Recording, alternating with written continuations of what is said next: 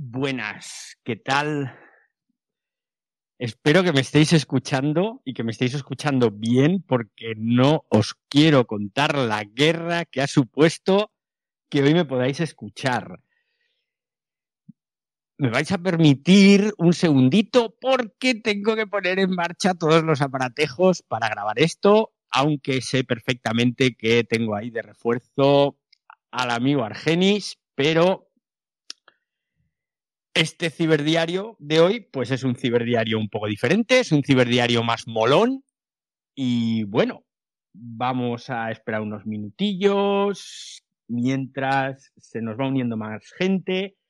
Vamos a aprovechar, ahora os voy a abrir los micros a todos. dame un segundito, Marí, dame un segundito, Argenis. Eh, vamos a poner unos tweets ahí, ¿no? Unos tweets molones que digan, oye, únete aquí al ciberdiario que está de vuelta. Únete al grupo, a la comunidad de los sospechosos habituales.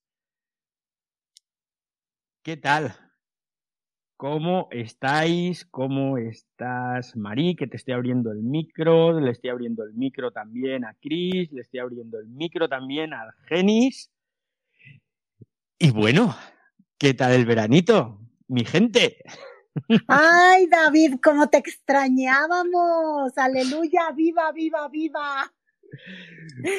Quiero ser la primera en decir que estoy feliz de que vuelva el ciberdiario y creo que poco a poco ya compartí un tweet, ahora que termine de saludarte comparto otro, pero tus sospechosos habituales estábamos ya a punto de caer en depresión por falta de ti.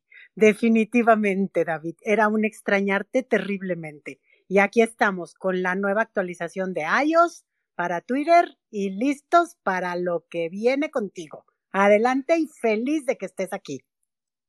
Pues me alegro un montón de oírte, me, me alegro muchísimo.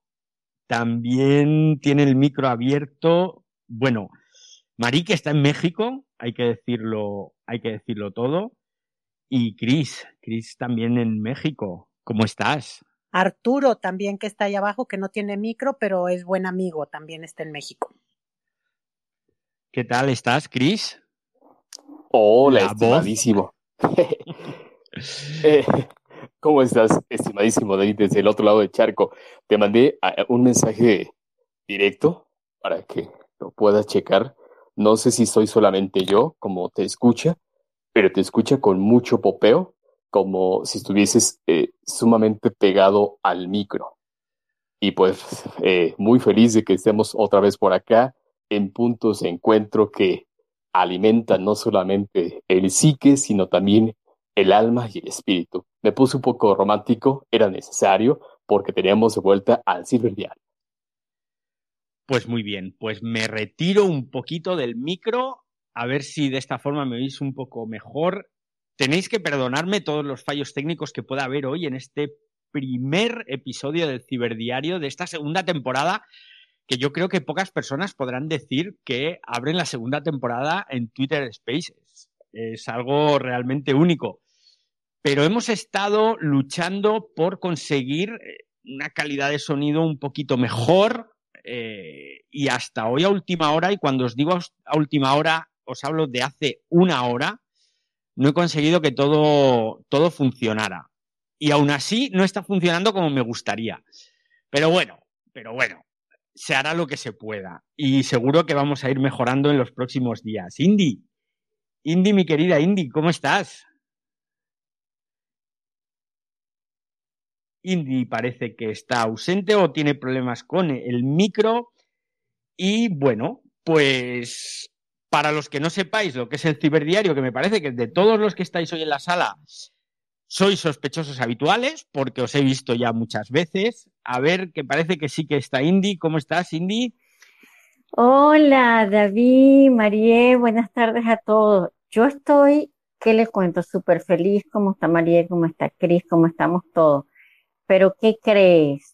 Que creen todos. A mí el recordatorio me lo dio para las 2 de la mañana. Desde las 2 de la mañana estoy esperando el ciberdiario.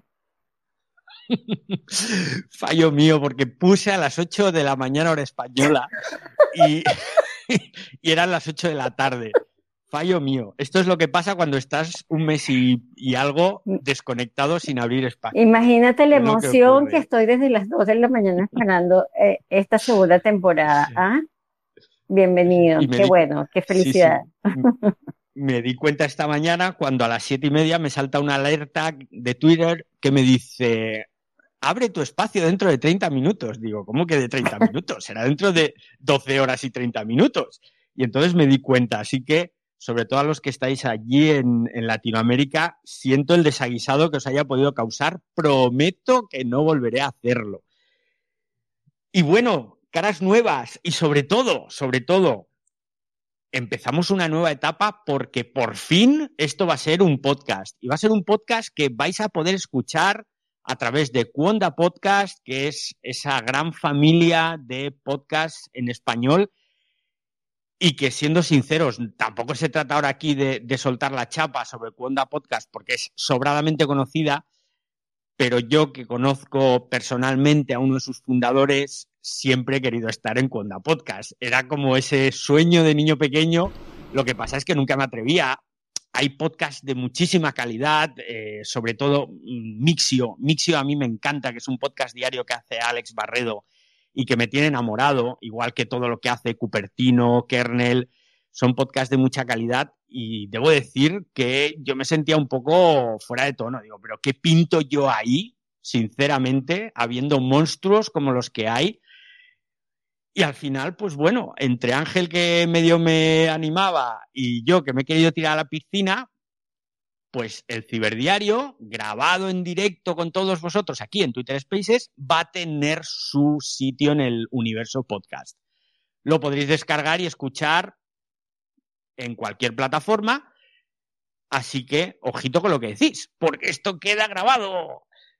Y para los que sois nuevos, para los que vais a escuchar el podcast a lo largo de los próximos días, que no sabéis muy bien qué es esto del ciberdiario, yo creo que está bien que os cuente un poco la historia del ciberdiario, que además, si no me equivoco, nunca os la he contado, ni siquiera los sospechosos habituales que venís aquí desde hace meses, nunca os conté cómo nació esto del ciberdiario.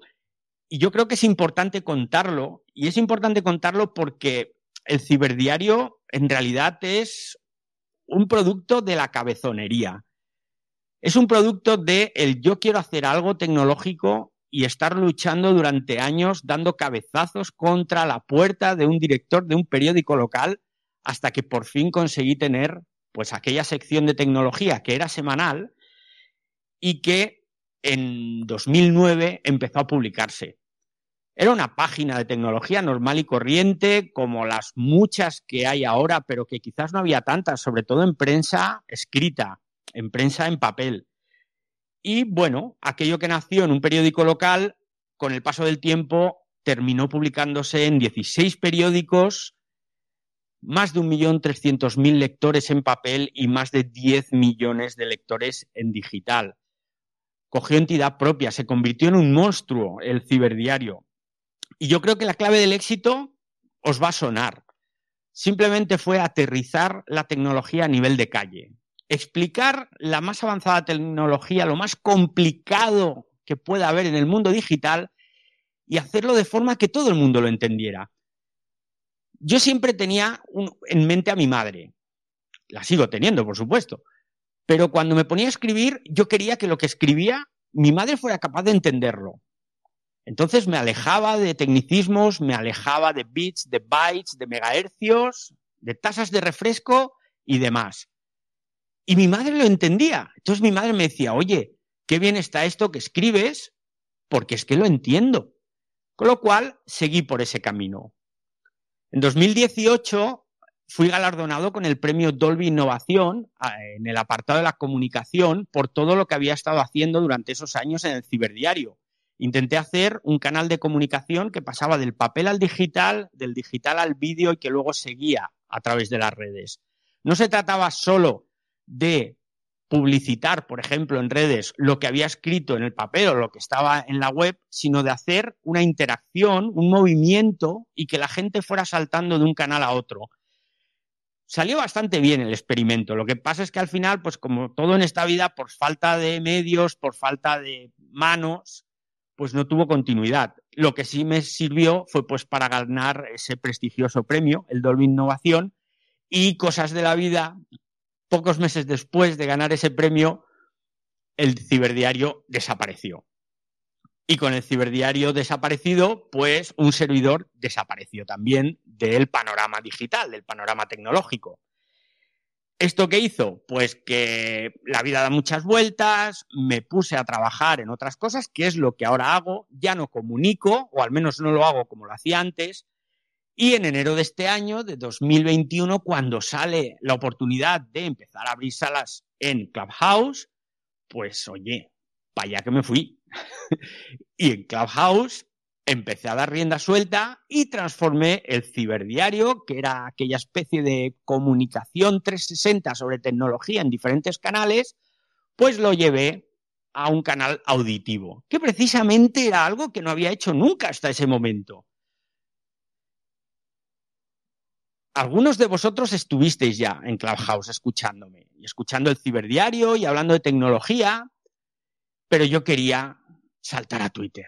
Twitter Spaces era lo que molaba y si os acordáis a principios de año ya se hablaba mucho de Twitter Spaces, ya se hablaba mucho de las otras plataformas de audio que estaban llegando y en cuanto me dieron la oportunidad, pues trasladé el ciberdiario. Fue una mudanza rápida, simplemente tuve que cambiar de aplicación ¿Y qué queréis que os diga? Yo es que soy muy tuitero.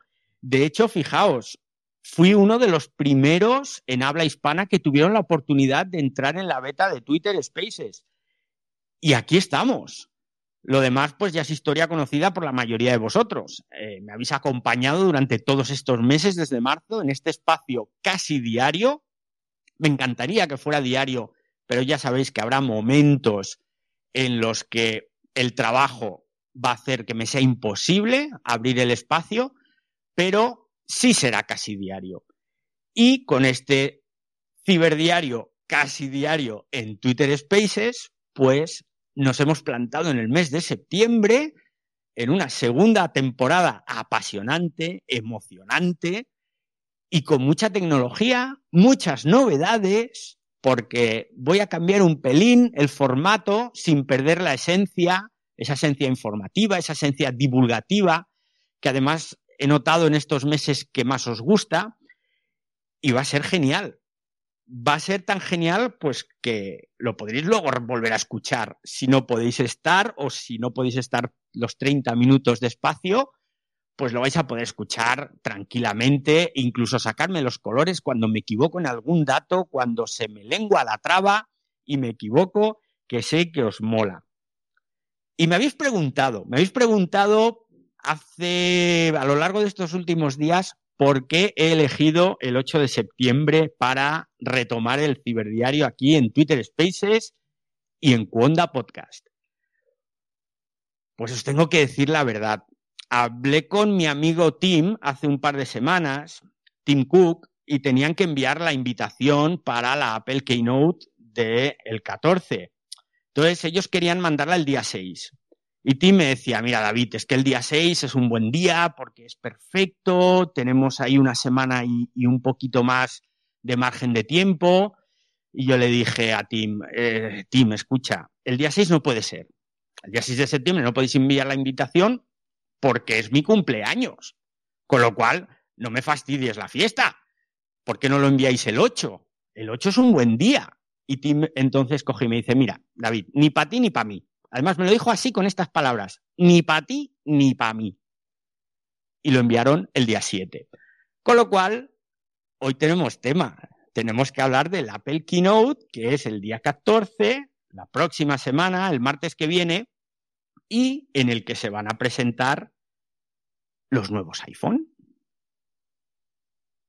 Espero que no os hayáis creído de verdad lo de que yo hable con Tim Cook para cerrar esa fecha, porque me parece a mí que alguno se lo estará creyendo. Javier, tú no te lo has creído, ¿verdad? Bueno, tenemos aquí a Javier, a Javier López, que le acabo de abrir el micro, pero parece que estamos teniendo algunos problemas técnicos, cosas del directo. Siempre he querido decirlo de cosas del directo. Qué bien suena. Javier, ¿qué tal? Muy buenas, muy buenas. Enhorabuena por, por esta segunda temporada y enhorabuena por tu constancia, porque al final es la que da frutos, ¿no? Y desde luego tú eres eh, un claro ejemplo de que la constancia da frutos. Y creo que te mereces el aplauso, yo creo que de, todos los que estamos en la sala, que te, te llevamos siguiendo, como dices, meses y meses. Y, y, la verdad es que, bueno, estamos aquí básicamente porque tu trabajo es muy bueno. Si no lo fuera, no, no volveríamos, ¿no? Entonces, al César lo que es del César. Pues muchas gracias, Javier. Bueno, ahora mientras hablabas, una de las cosas buenas que tiene dar la palabra a gente interesante, como Javier López, por cierto, os recomiendo su podcast porque es un podcast sobre tecnología, pero es un podcast sobre tecnología también diferente, ¿eh? que ya que estamos aquí en familia vamos a, a ayudarnos. Y es un podcast diferente porque es en clave, a mí me gusta decir como que es algo cercano, ¿no? Entonces, TecnoApp 21, que es el nombre del podcast de Javier, es un podcast que trata la tecnología de forma muy amigable, ¿no? La experiencia de usuario, que tanto decía este, Jobs, pues es una experiencia diferente y por eso os recomiendo que lo escuchéis. Dicho lo cual, y acabada esta cuña publicitaria, luego te paso el sobre, Javier, ¿eh? no te preocupes, pues, como os decía, estamos hablando de el Apple Event, el, el evento de Apple, septiembre. Es un evento muy especial. Yo los años que estuve escribiendo sobre tecnología tuve la suerte de ser uno de los cuatro o cinco periodistas españoles que íbamos allí todos los años a San Francisco, a Cupertino, a cubrir el evento. De hecho, tuve la suerte de estar allí el año en el que se inauguró el nuevo Apple Park y que se abrió por primera vez a la prensa, el Teatro Steve Jobs. Fue un viaje que siempre recordaré, pero voy a pasar un poco de las batallitas de abuelo cebolleta y vamos a hablar del evento que será este día 14 a las 7 de la tarde hora española, 10 de la mañana allí, hora en la costa oeste. ¿Y por qué? Pues porque se va a presentar el esperado iPhone 13, bueno, esperado por algunos, denostado por otros, que va a ser más de lo mismo y no sé qué. Y yo en un principio, hoy, para hablar de este evento, había pensado contaros todos los rumores, todos los rumores que me he ido encontrando estos meses, de fulanito, de menganito, de este medio, del otro.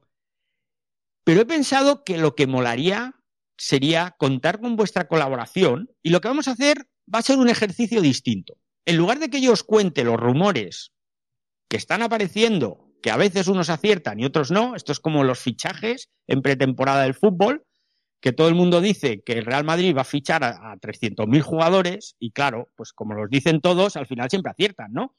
Entonces, os voy a contar cómo sería mi iPhone 13 perfecto.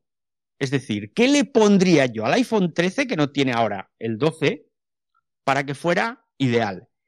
Y sobre esto tenéis los micros abiertos, los que no los tengáis abiertos, me pedís la palabra, que yo os lo abro y me contáis qué le falta a ese iPhone 13 perfecto para mí. Yo lo primero que le pondría es más batería. Hace falta más batería. Los móviles hoy en día son cada vez más grandes, tienen cada vez más conexiones, pantallas que consumen más energía y sobre todo cada vez hacemos un uso más intensivo, un uso mayor. Necesitamos más batería. Además, fijaos en un detalle. El iPhone 12 Pro, en cuanto salió al mercado, iFixit, que es esta empresa barra página web barra portal que se dedica a destripar cualquier dispositivo tecnológico que sale, especialmente los de Apple, para decirnos luego qué componentes lleva, pues abrieron el iPhone 12 Pro. Bueno, el 12 y el 12 Pro. Y lleva una triste batería, pero triste de las de verdad. Si os digo que la batería del iPhone 12 Pro es de 2815 miliamperios, pues unos dirán, ah, pues es poco, es suficiente, y muchos pensaréis, no tengo ni idea de lo que me estás diciendo. Pero si lo ponemos en contexto, el Galaxy S21 tiene una batería de 4500 miliamperios. O sea, estamos hablando de cerca de un 40% más de capacidad de batería. Esto nos da un poco una idea de lo rematadamente pequeña que es la batería del iPhone 12 Pro. Es cierto que tiene un procesador más eficiente, que consume mucha menos energía, pero no es suficiente. Yo que soy usuario de ese dispositivo, del iPhone 12 Pro, os digo que tengo que cargarlo sí o sí a media tarde. Y eso que trabajo desde casa y no tengo que hacer un uso intensivo del teléfono como sí hacía en otros tiempos. Es realmente pequeña. Así que vamos a poner en la lista una batería más grande. También me gustaría que el nuevo iPhone tuviera una pantalla de 120 hercios, una tasa de refresco mayor. Para explicaros, para los que no entiendan este esto de los hercios en una pantalla, es un poco como si estamos viendo una animación. ¿Os acordáis de eso que hacíamos en el colegio cuando dibujábamos en la esquina del cuaderno un dibujito y en cada página añadíamos un dibujito, un dibujito y cuando lo pasabas así muy rápido, aquello se movía? ¿Os acordáis?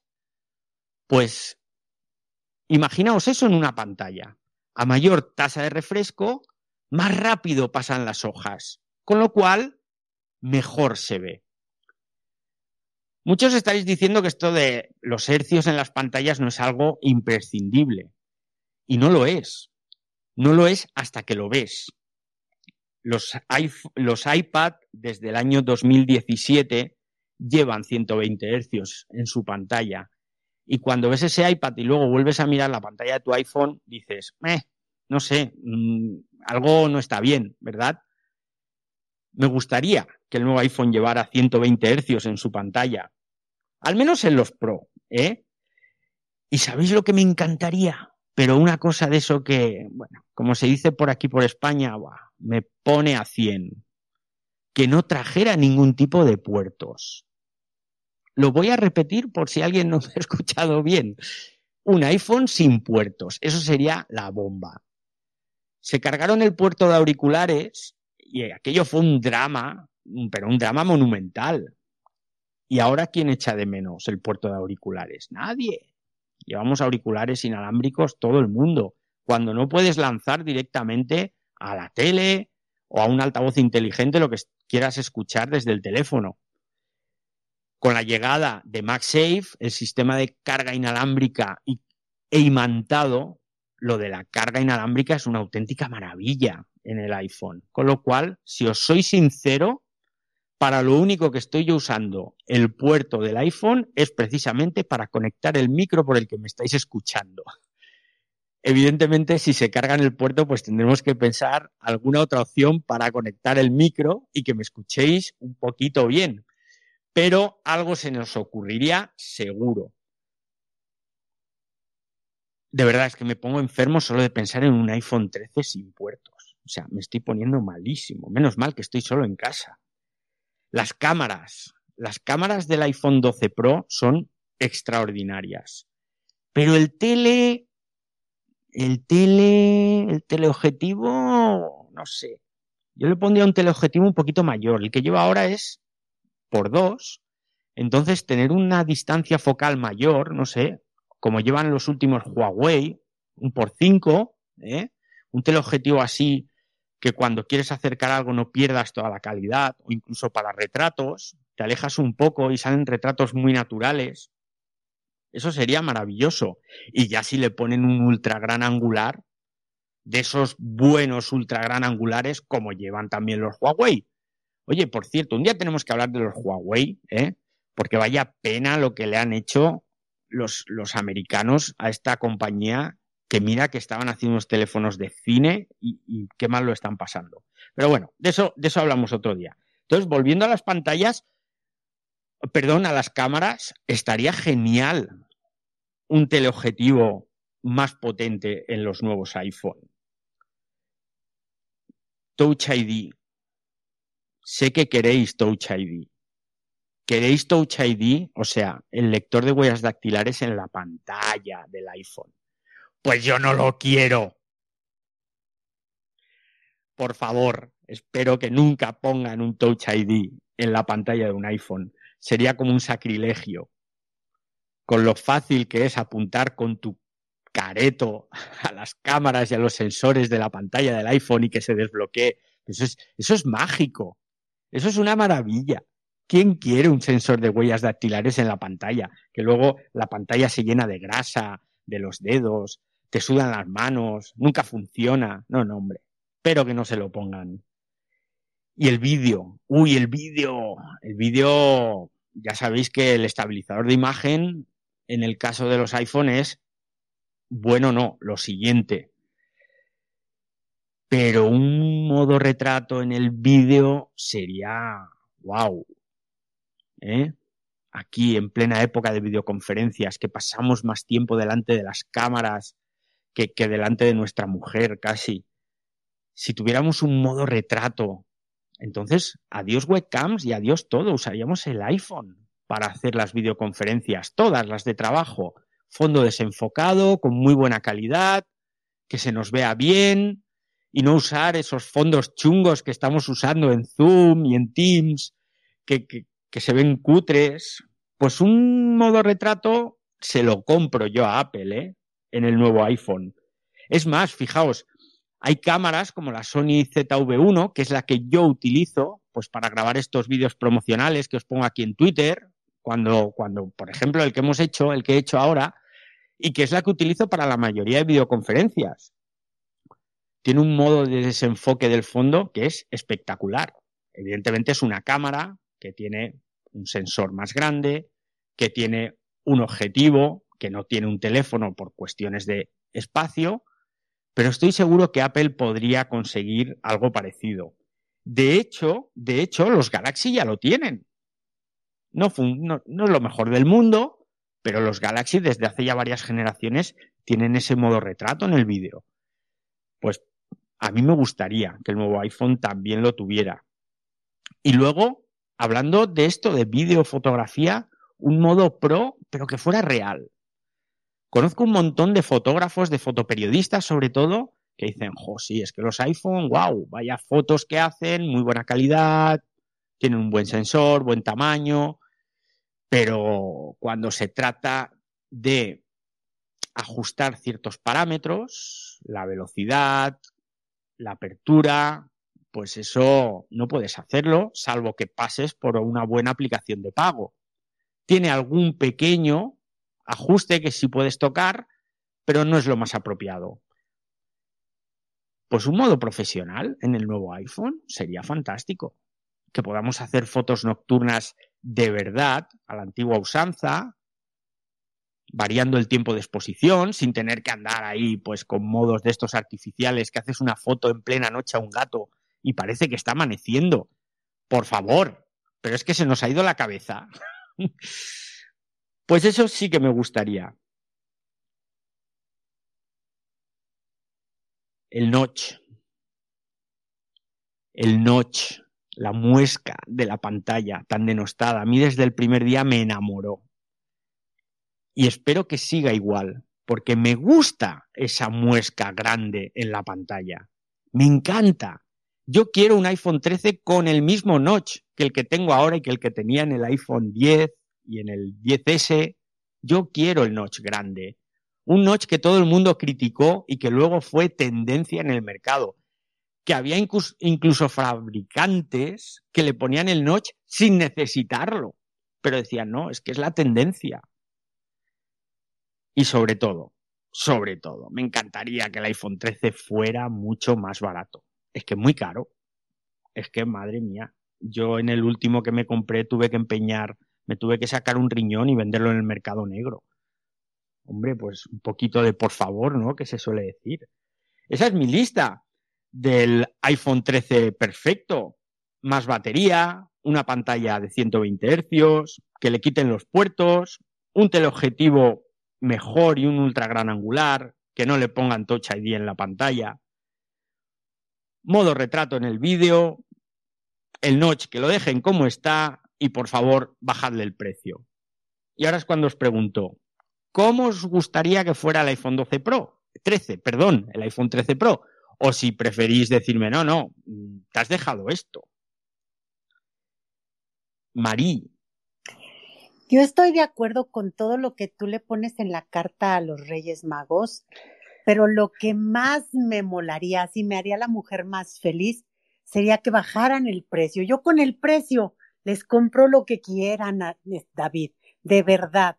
O sea, nada más que yo preguntaría, a veces, ya ves que hemos tenido que conectar el teléfono, el, iPhone al, al ordenador cuando se queda pasmado o cuando alguna cosa.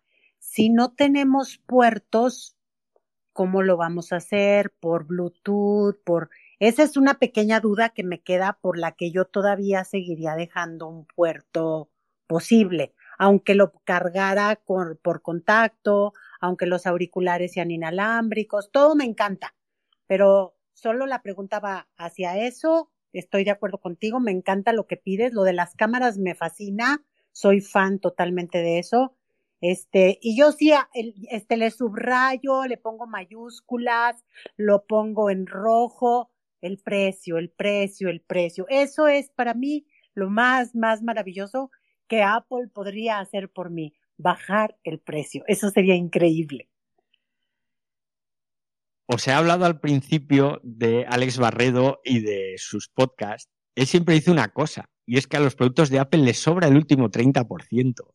Y es que tiene toda la razón. En los últimos años, la venta por volumen se ha popularizado, es decir, vendo un poco más barato, pero vendo muchos más productos. Yo creo que Apple, si hiciera eso, ya directamente los demás podrían cerrar, o sea, arrasarían el mercado. Un día os tengo que contar lo que me ocurrió hace unos años en la cola de una tienda de Apple donde tuve que entrar por urgencia para comprar un ordenador portátil. No daba crédito a lo que me ocurrió, pero os lo cuento otro día, porque ahora el amigo Chris nos quiere dar su opinión. Totalmente de acuerdo con tu lista de deseos, lista de, Reyes Magos. Lo que yo le acompañaría sería el sistema de seguimiento en la cámara que tiene el iPad Pro para que sí, eh, como tú lo decías, ¿no? En, eh, aquellos que hacemos contenido en video y demás, no tengamos la necesidad de tener un, eh, un dispositivo adicional que te ayude en el seguimiento de cuando tú te desplazas, cuando estás haciendo un video, una presentación o algo parecido. Es lo único que yo le adicionaría y sí remarcaría muchísimo con negritas, cursiva y jeroglíficos si es posible, que le bajen el 30% de descuento en el precio. Hasta aquí. Vamos a hacer un hashtag. Ya somos más, somos más. Vamos a hacer un hashtag que diga Apple baja un 30%. ¿Tú qué opinas, Argenis? Desde Perú. Buenas. Yo le, yo le colocaría el tipo C, conector, el Lightning, se lo eliminaría y le colocaría un tipo C y así uh, volvería compatibles a todos. Y la calidad de sonido del Bluetooth, que están trabajando en eso, pero no creo que llegue al 13 eso, que, lleguen a lo cerca de los 1400 kilobits por segundo ya para que tengamos en todos los dispositivos y, auriculares, tengamos eh, la calidad de, de CD que estamos esperando todos. Ay, pero eso ya es más complicado, porque aquí ya entramos en el apasionante mundo de los códecs de audio. Me lo apunto, porque hablaremos un día, hablaremos un día de los códecs de audio. Este ha sido más o menos el iPhone 13 que nos gustaría tener. Vamos a ver cuánto hemos acertado y cuánto no. Habrá más cosas. Habrá posiblemente unos nuevos AirPods. Aunque yo eso lo pondría ahí en la nevera. No lo tengo claro. Lo que sí tengo claro es que posiblemente tendremos un nuevo Apple Watch que, según parece, va a tener un nuevo diseño. Y si tiene un nuevo diseño, significará que las correas que hemos estado coleccionando durante años no nos van a servir, con lo cual me voy a tirar por la ventana porque esto puede ser un drama. Tengo docenas de correas de los iPhone que durante cinco o seis años han sido siempre las mismas. ¡Ah! Pero bueno, la dicha nunca es para siempre. Y estamos ya, vamos, estamos ya dos minutos fuera, fuera de, tiempo muchísimas gracias. Nos hemos juntado hoy unos pocos, mientras Jordi, que nos está pidiendo la palabra, va a ser el último en participar. Oye, vaya espacio más chulo para empezar la segunda temporada del Ciberdiario aquí en Twitter Spaces y qué bien que nos va a quedar este podcast en Cuonda que os digo, lo vais a poder escuchar a partir de pues posiblemente esta noche o mañana como muy tarde. Jordi, estás por ahí, ¿verdad? Sí. ¿Qué tal? Cuéntanos.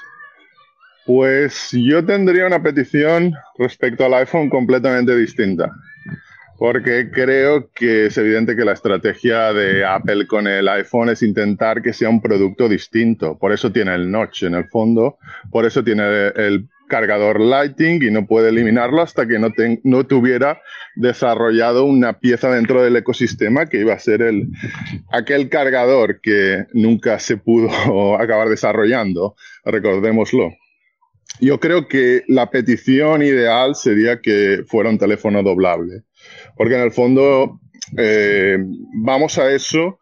¿Y cuántas iteraciones quedan más del iPhone en este momento? El iPhone 14, ¿qué más va a añadir? ¿Y el iPhone 15, qué más va a añadir? Pues es una buenísima reflexión, pero yo creo que el iPhone 13 todavía no lo vamos a ver plegable. a no ser que nos sorprendan. Seguro, seguro. Pero sí, si van por ahí los tiros, es más, eh, yo no solo veo un futuro de teléfonos móviles plegables tal cual los está presentando Samsung, sino que veo muy útil, por ejemplo, un teléfono enrollable más que uno plegable, porque esto daría pie a auténticas locuras. Se me ocurre un teléfono móvil del tamaño de un pintalabios, por ejemplo, pero esto ya casi es eh, tecnología ficción, ¿no? Porque igual nos estamos adelantando muchos años si es que algún día eso llega a existir. Muchas gracias, muchísimas gracias a todos. Hoy somos un montón. Eh, no hemos llegado al récord por poco, somos 45 personas ahora en el espacio, lo cual es un auténtico pelotazo, sobre todo a estas horas. Muchas gracias a todos los que habéis venido a esta reentré del Ciberdiario en Twitter Spaces. Ha sido un lujazo teneros aquí participando. Hemos hablado de los nuevos iPhone, del Apple Keynote que será la próxima semana, día 14. Y recordad que si habéis llegado tarde, si queréis volver a escucharlo, esto lo vais a tener todos los días en directo aquí en Twitter Spaces y luego en Cuonda Podcast, en vuestra plataforma de podcast favoritos. Mañana vuelvo, lo prometo. Y mañana hablaremos de más tecnología para que todo el mundo la entienda. Y ahora, pues como voy a hacer este año, os voy a dejar la sala abierta con los micros cerrados para que os podáis ir conociendo entre vosotros, cuchichear, curiosear y ver quién está en la sala. Venga, hasta luego, usuarios.